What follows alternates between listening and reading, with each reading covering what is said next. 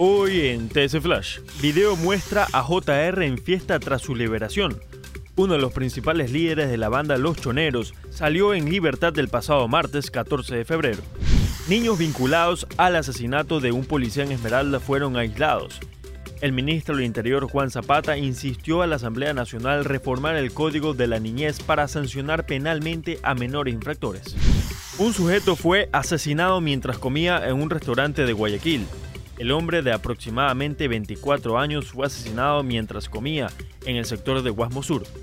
Para más información no olvide visitar tctelevisión.com o nuestras redes sociales arroba tctelevisión.